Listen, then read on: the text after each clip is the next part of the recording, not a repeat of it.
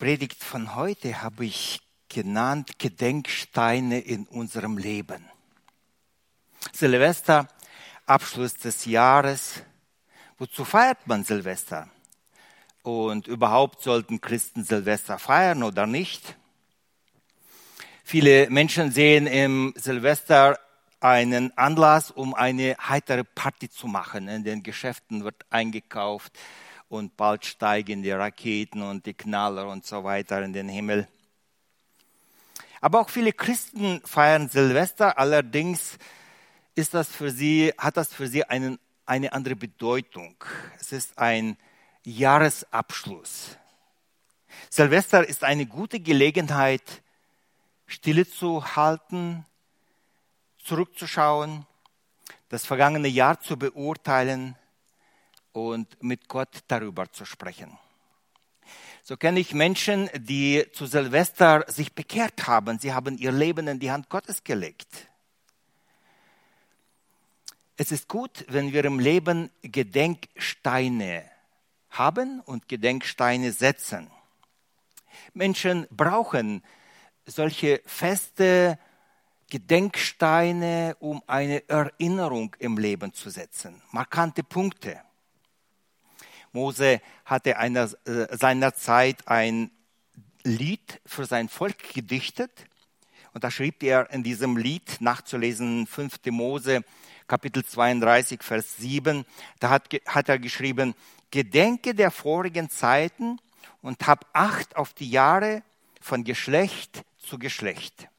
Frage deinen Vater, der wird es dir verkündigen. Deine Ältesten, die werden es dir sagen. Mose sagt, erinnert euch an die vergangenen Jahre. Menschen machen wichtige Ereignisse zu Gedenktagen. Sie sollen bei ihnen lange in Erinnerung bleiben. Ein Hochzeitstag ist doch ein Tag des, des Andenkens, ein Tag der Freude. Geburtstag der Kinder, Hauseinweihe oder vieles andere. Und es ist gut, wenn Menschen sich Zeit nehmen, anzuhalten und stille vor Gott zu werden. Es ist gut, wenn Menschen ihr Leben aus der Sicht Gottes beurteilen. Wie in einem Geschäft. Jährlich wird eine Inventur gemacht, um zu schauen, wie das Geschäftsjahr gelaufen ist, was zu viel, zu wenig eingekauft wurde. Dieses Innehalten, stille bleiben ist für die Menschen wichtig zurückzuschauen, nachzudenken. Ein sehr bekannter russischer Dichter, Evgeny Jewtuschenko, ist mir nicht bekannt, dass er ein Christ wäre, hat ein sehr beeindruckendes Gedicht geschrieben, welches genau diesen Gedanken ausdrückt, Mensch bleibt stehen. Er hat geschrieben, der Fluch des Zeitalters ist die Eile, die Haste. Und der Mensch, Mensch hetzt durch das Leben und wischt, wischt sich den Schweiß von der Stirn. Und dann ruft er zu und sagt, oh Mensch, bleib stehen, denke nach, wenn nicht über Gott, dann wenigstens über dich und deinen Zustand. Ich äh, sage das äh, noch einmal in Russisch. Проклятие века – это спешка.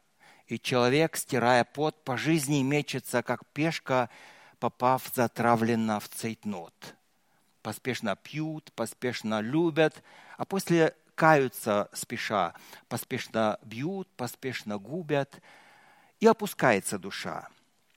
Но ты хотя бы однажды в мире, когда он спит или кипит, остановись, как лошадь в мыле, почуя пропасть у копыт.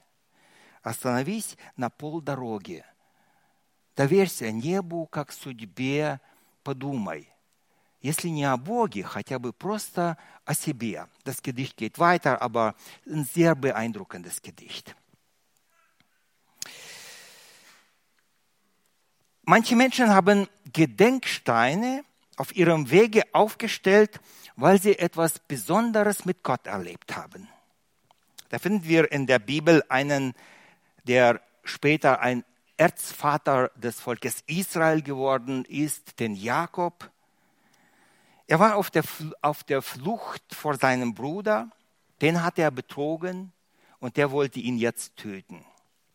Sein Herz war voller Angst Vielleicht ist mein Bruder mir auf den Fersen. Vielleicht möchte, will er mich immer noch einholen und töten. Das Gewissen plagte ihn. Er hatte seinen Vater betrogen. Er floh in eine ungewisse Zukunft. Er war so, so in Eile geflohen, dass er nicht einmal etwas mitgenommen hatte, außer einen, seinen Stab und vielleicht einen kleinen Rucksack mit den aller, allernötigsten Sachen. Zum Gott seines Vaters hat er auch keine richtige Beziehung. Ob der ihm helfen wird?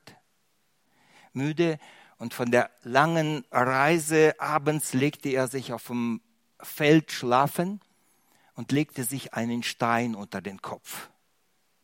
Und dort in der Ferne hatte er einen Traum. Er erlebte eine Begegnung mit Gott im Traum. Gott erkannte seinen elenden Zustand und richtete ihn in diesem Traum wieder auf. Er machte ihn ihm zu jener Zeit keine Vorwürfe. Später hat Gott dem Jakob all seine Schuld gezeigt, so dass er Buße tun konnte über sein Leben. Jakob wurde später verändert. Aber in diesem Augenblick konnte Jakob wirklich keinen Vorwurf gebrauchen. Und dort im Traum erlebt er, wie Gott ihm entgegenkommt und ihn tröstet. Diesen Text lese ich aus dem ersten Buch Mose, Kapitel 28, vom Vers 13 bis 22. Und siehe, der Herr stand über ihr, das heißt über der Leiter, und sprach, ich bin der Herr, der Gott deines Vaters Abraham und der Gott Isaaks.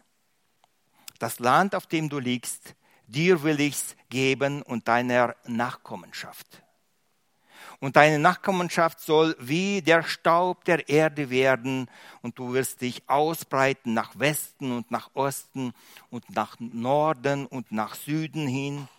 Und in dir und in deiner Nachkommenschaft sollen gesegnet werden alle Geschlechter der Erde.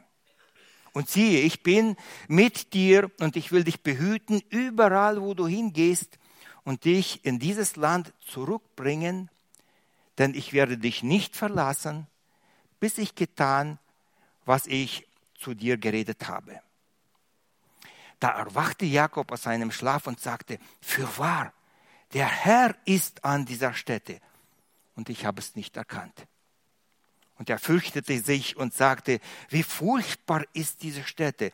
Dies ist nichts anderes als das Haus Gottes und dies ist die Pforte des Himmels. Und Jakob stand früh am Morgen auf und nahm den Stein, den er an seine, sein Kopfende gelegt hatte, und stellte ihn auf als Gedenkstein und goss Öl auf seine Spitze. Und er gab dieser Stätte den Namen Bethel. Im Anfang jedoch war Luz der Name der Stadt. Und Jakob legte ein Gelübde ab und sagte, wenn Gott mit mir ist und mich behütet auf diesem Wege, den ich gehe, und mir Brot zu essen und Kleidung anzuziehen gibt, und ich im Frieden zurückkehre zum Hause meines Vaters, dann soll der Herr mein Gott sein. Und dieser Stein, den ich als Gedenkstein aufgestellt habe, soll ein Haus Gottes werden und alles, was du mir geben wirst, werde ich dir treu verzehnten. Jakob ist so erschüttert von der Gnade Gottes und von dieser Begegnung, dass er einen Stein aufrichtet und gießt Öl auf diesen Stein und sagt, dieser Gott soll mein Gott sein, wenn er seine Worte halten wird. Manchmal hat Gott den Menschen befohlen, eine Erinnerung, einen Gedenkstein äh, zu errichten. Ich denke da an eine andere Geschichte, als Gott das Volk Israel an die Grenze des Landes Kanaan geführt hatte, mussten sie über den Jordan gehen. Zu dieser Zeit führte der Fluss Hochwasser. Aber Gott teilte das Wasser so, dass das Volk trockenen Fußes durch den Fluss ging. Das Wasser stand wie eine Mauer von einer Seite, von der anderen und das Volk ist durch den Jordan gegangen. Und Gott sagte ihnen an, zu dieser Gelegenheit, ihr sollt nicht vergessen, dass ich euch durch diesen Jordan zu dieser Zeit geführt habe. Ich habe für, bebanne euch einen Weg. Und er sagt, wenn ihr unten durch diesen Fluss, durch dieses Flussbett gehen werdet, dann nehmt aus dem Flussbett Steine mit und bei der ersten Gelegenheit, wo ihr übernachten werdet, da richtet diese Steine auf, damit diese Steine zu Gedenksteinen für euch werden. Ich lese aus Josua 4, Vers 3. Und gebietet ihnen Folgendes. Hebt euch hier mitten im Jordan, von der Stelle, wo die Füße der Priester auf festem Boden standen, zwölf Steine auf, bringt sie mit euch hinüber und legt sie in dem Nachtlager nieder, wo ihr diese Nacht verbringen werdet. Zwölf Steine zum Andenken. Später werden die Kinder sagen, das ist unmöglich, das war nicht so, das war was weiß ich alles, ja. Hier sind die Gedenksteine. Vergisst es nicht. Gott hat euch durch den Jordan geführt. Es waren nicht immer Gedenksteine, die Gott den Menschen befohlen hatte, aufzustellen oder aufzurichten. Manchmal hat Gott dem Volk Israel Feste verordnet als Gedenkfeste. Zum Beispiel das Passafest sollte das Volk Israel immer daran erinnern, dass Gott die Erstgeburten Israel vor dem Tode verschont hat. Nachzulesen 3. Mose 23, 5. Manche Feste haben die Menschen aus Dankbarkeit selber Gott zu einem Feiertag gemacht. Sie wollten nicht vergessen, was Gott an ihnen Großes getan hatte. Als Haman das Volk Israel in Babylon ausrotten wollte, hat Gott ihnen einen sicheren Schutz durch die Königin Esther geschenkt. Und damals hatte das Volk Israel bei sich beschlossen, dass sie jährlich Gott ein Denkfest feiern werden, sie und ihre Kinder in ihrem Land und im Ausland für alle Tage. Dass dieses Gedenken an diese große Tat Gottes, diese Bewahrung, sollte für alle Zeiten im Gedächtnis des Volkes bleiben. Im Neuen Testament haben die Christen nur ein, ein Ereignis von Jesus Christus bekommen, dass sie feiern sollten, an das sie sich immer wieder erinnern sollten, sollten. Das ist das Abendmahl. Aber das war den Christen zu wenig. Sie haben gesagt, wir wollen bestimmte große Ereignisse jedes Jahr feiern. Wir wollen uns daran erinnern. Und das ist, ähm, ist die Verstehung des Herrn, die Himmelfahrt, das Pfingstfest und die Geburt Jesu Christi. Das wird jedes Jahr von den Christen gefeiert, weil sie sich erinnern möchten. Das steht nicht als Befehl zu feiern, sondern Christen haben gesagt, wir wollen das nicht vergessen, was Jesus an uns Großes getan hat. Silvester ist kein christlicher Feiertag. Und dennoch ist, dennoch ist es ein Tag, an dem man auf das vergangene Jahr zurückschaut und sich an die Güte und an den Beistand Gottes erinnert. So wie wir jetzt auch die Erinnerung an das vergangene Jahr geschaut haben, stehen geblieben sind. Menschen gehen mit der Erinnerung verschieden um. Es gibt Menschen, die ständig zurückschauen und sie jammern und sagen, ach, früher war doch alles so gut und früher war alles besser, aber jetzt ist alles so schlecht. Ich finde, der Gideon ist ein, so ein Beispiel. Wir finden, wie der Gideon sich vor, dem, vor, der, vor den Midianitern versteckt hatte in einer, in einer Kälte. Und dort sitzt er und jammert und sagt folgende Worte. Ähm, Richter, äh, Richter 6, Vers 13. Gideon aber sprach zu ihm, zu dem Engel, Ach mein Herr, ist der Herr mit uns? Warum ist uns das alles widerfahren? Und wo sind alle seine Wunder, die uns unsere Väter erzählten und sprachen, der Herr hat uns aus Ägypten geführt? Nun aber hat, er, hat uns der Herr verstoßen und in die Hände der Midianiter gegeben. Also so diese Trostlosigkeit, nichts Gutes, alles war früher. Die Väter haben Gott erlebt, aber bei uns ist Gott nicht mehr da. Es ist sehr hilfreich, wenn wir gelegentlich stehen bleiben und unser Leben beurteilen. Und wenn wir Christen sind, dann gehen wir ja täglich mit einem Gebet durch das Leben und wir bitten um Beistand, um Hilfe. Und wenn wir dann stehen bleiben, dann werden wir erst merken, wie oft Gott unsere Gebete beantwortet hat. Und ist, deshalb ist es gut, wenn wir stehen bleiben, wenn wir zurückschauen. Darum haben Christen auch sehr viel Grund zu danken für seine Güte, für seinen Beistand. Und meine Lieben, heute ist die Gelegenheit, Gott zu danken. Ich äh, lese einen Vers aus dem 103. Psalm, Vers 2.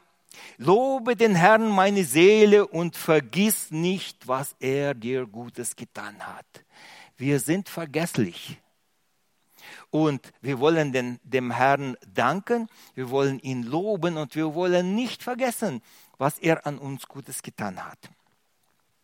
Ich habe schon gesagt, Christen etliche jammern. Ich habe schon gesagt, Christen schauen zurück und sie sind dankbar.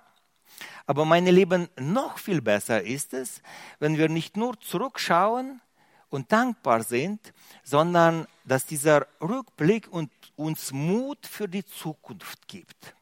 Und das ist der zweite Aspekt bei den Christen, dass sie, wenn sie auf die Hilfe Gottes schauen in der Vergangenheit, sie bekommen Mut für die Zukunft. Und das ist, was ich euch heute auch von ganzem Herzen wünsche. Ich denke da an eine Geschichte aus dem, aus dem Volk Israel. Eines Tages fielen die Philister in das Land der Israeliter ein. Die Israeliten sammelten sich zum Kampf gegen die Philister und der junge Hirte David kam zu seinen Brüdern, um ihnen Proviant zu bringen. Und seine Brüder, die waren unter diesen Kriegsleuten. Als er in das Lager der, des Volkes Israel gekommen war, dann konnte er zuschauen oder zuhören, wie ein Philister, der Goliath, und er war ein Elitekämpfer, wie er das Volk Israel zu einem Mann-zu-Mann-Kampf aufrief. Und er ging umher und er spottete und er sagte, wo ist euer Gott? Wo, ist, äh, wo seid eure Kämpfer? Kommt zu mir und kämpft mit mir. Alle schauten den Goliath an und sie fürchteten sich. Als David hörte, wie dieser Goliath den Gott Israels spottete, dann war David, dieser junge Hirte, sehr empört. Weil, und weil keiner sich wagte, gegen den Goliath zu kämpfen, wollte er diesen Kampf aufnehmen. Darauf wurde dieser junge Hirte zum König geführt, damit er, der Saul, das letzte Wort spricht. Soll er, darf er oder darf er nicht? Als Saul, Saul ihn fragte, woher er den Mut hat, gegen den Goliath zu kämpfen, hat, David den Grund gesagt, woher er diesen Mut hat. Und diesen Text möchte ich euch vorlesen aus 1 Samuel 17, Vers 32. Und David sprach zu Saul, seinetwegen lass keiner den Mut sinken, denn dein Knecht wird hingehen und mit diesem Philister kämpfen. Saul aber sprach zu David, du kannst nicht hingehen und mit diesem Philister kämpfen, denn du bist zu jung dazu. Dieser aber ist Kriegsmann von Jugend auf. Also er war, war wirklich ein ausgebildeter Elitekämpfer. David aber sprach zu Saul, dein Knecht hütete die Schafe seines Vaters. Und kam dann ein Löwe oder ein Bär und trug ein Schaf weg von der Herde, so lief ich ihm nach, schlug auf ihn ein und errettete aus seinem Maul. Wenn er aber auf mich losging, ergriff ich ihn bei seinem Bart und schlug ihn tot. So hat dein Knecht den Löwen und den Bären erschlagen, Und diesem unbeschnittenen Philister soll es ergehen wie einem von ihnen, denn er hat das Heer des Herrn, des lebendigen Gottes verhöhnt. Und David sprach, der Herr, der mich von dem Löwen und von dem Bären errettet hat, der wird mich auch erretten von diesem Philister. Versteht ihr die Logik beim David? Er sagt, Gott hat mir damals geholfen und Gott hat mir damals geholfen. Und weil ich diese Erfahrungen mit Gott gemacht habe, bin ich ganz sicher, ich werde in diesen Krieg gehen, in diesen Kampf gehen und Gott wird mir den Sieg geben. Warum? Er hatte die Erfahrung. Er hatte die Erfahrung, dass Gott ihm beisteht in der Vergangenheit und von daher, von daher hatte er den Mut für die Zukunft. Hier ein weiteres Beispiel. Ich habe euch schon von Anfang, am Anfang erzählt, wie das Volk Israel durch den Jordan ging. Und ähm, die sollten, die Israeliten sollten aus dem Flussbett diese zwölf Steine mit, mitnehmen und sie sollten diese zwölf Steine errichten. Und sie sollten sehen, wie Gott ihnen beisteht. Aber das war noch nicht alles. Gott hat zu, ähm, äh, zu Josua gesagt, dieses Ereignis soll auch dazu dienen, dass ihr ganz genau wissen sollt, auf euch werden jetzt große Probleme kommen. Ihr kommt in ein Land und da sind viele, viele ähm, Feinde. Ihr sollt wissen, dass ihr die Kraft und das Vermögen hat, habt, alle diese Feinde zu besiegen. Und dazu will ich euch durch den Jordan führen. Wieder das gleiche, äh, das gleiche Schema.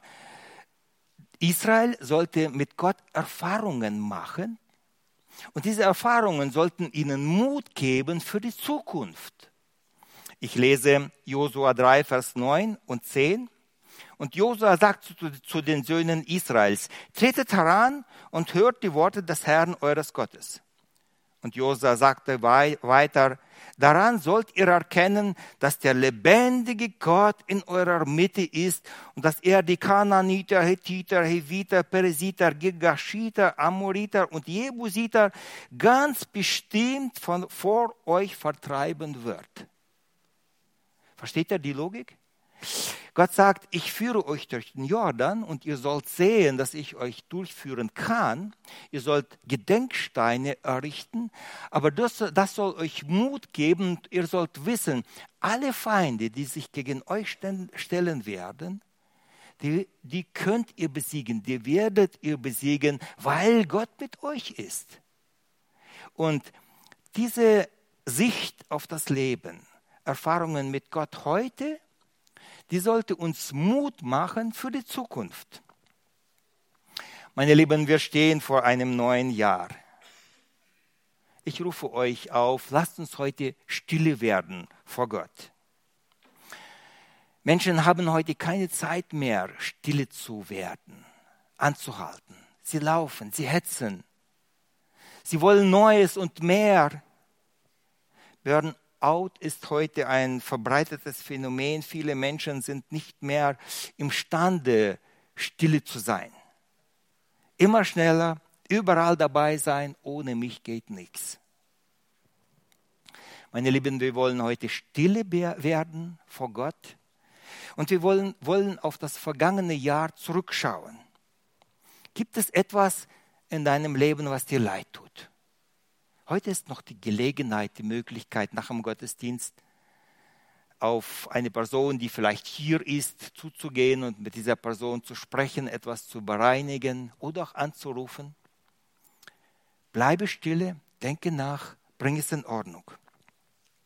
Vielleicht hast du im vergangenen Jahr etwas Besonderes erlebt. Hast du dich zu Gott bekehrt, wie Dennis erzählt hat? Hast du dich taufen lassen? Bist du von einer schweren Krankheit geheilt? Gerade Corona, vergangene Jahre, etliche hat es schwer getroffen. Ist dir ein Kind geboren? Hast du die Bewahrung Gottes, die Behütung erfahren? Bleib stehen, denke nach und danke Gott. Richte heute in deinem Leben einen Gedenkstein auf. Ein Gedenkstein, dass du sagst, Jahresabschluss 2022, 2023, an diesem Tag hat Gott mir einen Gedenkstein aufgerichtet. Ich habe Gott in diesem Jahr erlebt. Danke Gott für seine Güte und schreibe auf, was er dir Gutes getan hat. Meine Lieben, ich lade euch wiederum ein. Ich habe schon gesagt, geht nach Hause, versöhnt euch. Ich rufe euch auf, geht nach Hause und fangt an mit einer Liste aufzuschreiben, was Gott an uns Gutes getan hat, was Gott in deinem Leben Gutes getan hat.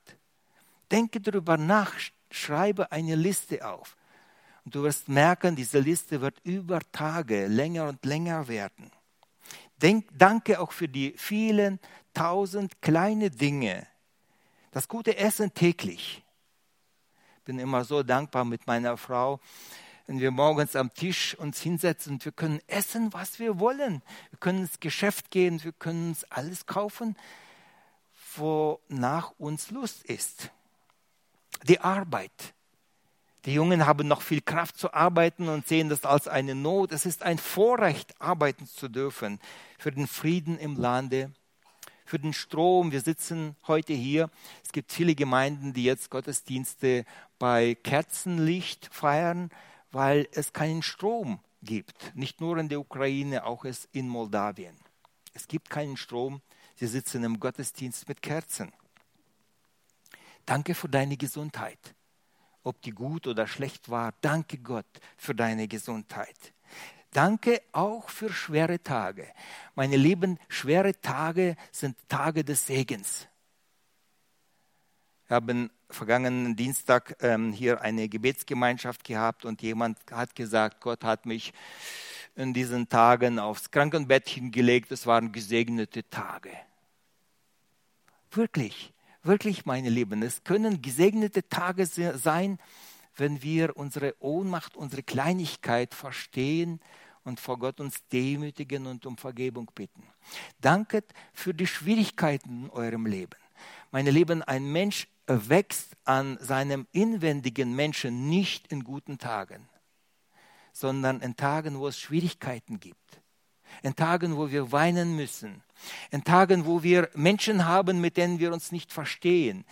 In Tagen, wo wir Probleme haben. Und dann, und dann beginnen wir innen zu wachsen und zu reifen. Dankt Gott für Schwierigkeiten in eurem Leben. Dankt für die Bibel. Wie viele Menschen haben keine Bibel? Und wir dürfen sie jeden Tag lesen. Samuel hat schon gesprochen von diesem Wunsch, dass wir mehr die Bibel in, in, äh, ähm, in, in unserem Leben lesen. Ich erinnere mich an die Zeit, wo ähm, wir in unserem Hause eine ähm, Bibel gehabt haben und die fiel auseinander. Die ist immer noch bei mir im Regal, die lese ich nicht mehr. Die steht als ein Erbstück von meinem Vater, der von seinem Vater die hatte, der von seinem Vater die hatte, aus dem Jahre 1880. Und diese Bibel ist noch in dieser altdeutschen Schrift geschrieben. Außer dieser Bibel hatten wir nichts mehr zu Hause zum Lesen. Singbücher wurden von Hand geschrieben. Jetzt, wenn ich vor meinem Regal stehe, stehen so viel, nur Bibeln in verschiedenen Übersetzungen. Und wir dürfen diese Bibeln lesen und gebrauchen und vergleichen. Das ist ein Reichtum. Lasst uns Gott dafür danken. Lasst uns für diese Gottesdienste danken. Mein Lieben, es gibt viele Länder, wo es Christenverfolgung gibt und die haben diese Möglichkeit nicht in den Gottesdienst zu kommen, und dieses Vorrecht zu haben, im Gottesdienst zusammen zu beten, zusammen das Wort zu lesen und Gott zu danken. Und wir haben diese Möglichkeit. Vor allem aber dankt für Jesus Christus, der in diese Welt gekommen ist. Und er hat uns das ewige Leben geschenkt. Erinnert euch an die Gedenksteine in eurem Leben in der Vergangenheit, damit ihr Mut bekommt für den kommenden Tag. Es gibt viele Menschen, die heute durch den Tag laufen mit Angst. Sie sind in Bedrängnis, sie wissen nicht, auf, was auf sie zukommt. Und das kann ich nur bestätigen. Mein Lieben, ihr könnt an, anfangen von den Börsenmeldungen ähm, äh, ähm, und ihr könnt durch die, ähm, durch die Medien gehen und ihr werdet sehen, die Aussicht, die, die Zukunft, die sieht nicht rosig aus. Und dennoch haben wir viel Mut. Warum? Weil Christus kommt, er wird uns abholen. Wir wissen, wir werden sterben. Und wir haben eine Zukunft, die uns Jesus Christus schenkt. Christus hat uns schon den größten und den bedeutendsten Sieg für uns errungen. Er hat die Sünde und den Tod besiegt. Nimm seinen Sieg für dich persönlich in Anspruch. Und ich möchte diese Predigt mit äh, einem Vers aus dem Johannesbrief, aus dem, äh, aus dem Johannesevangelium, aus dem 16. Kapitel, Vers 33 ähm, abschließen. Jesus Christus sagt, ich habe, ähm, das habe ich mit euch geredet, damit ihr in mir Frieden habt. In der Welt habt ihr Angst. Aber seid getrost. Ich habe die Welt überwunden. Amen. Das ist unsere Zuversicht, unsere Hoffnung. Ich lade euch ein, lasst uns ein Gedank, Dankgebet zu Gott sprechen, in kurzen Gebeten, in vielen Gebeten, in lauten, aber auch in stillen Gebeten. Lieber Vater, wenn wir zurück auf das vergangene Jahr schauen, dann sind unsere Herzen doch voller Dankbarkeit. Wir sehen, wie oft deine Hand eigentlich immer deine Hand mit uns gewesen ist, wie du uns durchgetragen hast, wie du uns Kraft und Beistand geschenkt hast. Wir sind dir so dankbar für die vielen Dinge, die für uns schon fast selbstverständlich sind, für den Frieden im Lande, für die Arbeitsstellen, für die vollen Supermärkte, für das Essen, das du uns gibst.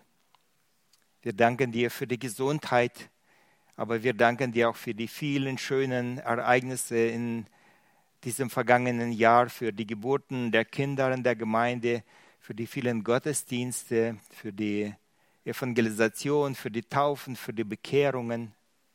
Wir danken dir, dass deine Gnade heute nicht aufgehört hat.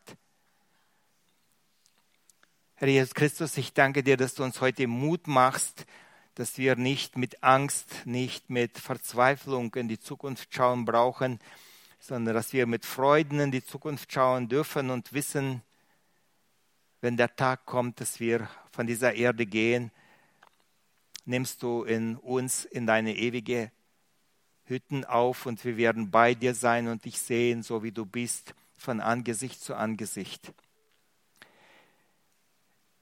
Wir haben so vieles, über was wir Buße tun sollten. Ich bitte dich, Herr Jesus Christus, dass du uns Gnade schenkst, dass ein jeder von uns vielleicht heute noch stille wird und in sich geht und über das vergangene Leben, über die vergangenen Sünden Buße tut und sich vor dir demütigt und bei dir um Gnade bittet. Ich bitte dich, dass du auch weiterhin uns führst, segnest, dass du uns Mut für die Zukunft schenkst. Ich danke dir für diese tröstende Worte, die du uns gesagt hast. In der Welt habt ihr Angst, aber seid getrost. Ich habe die Welt überwunden. Amen.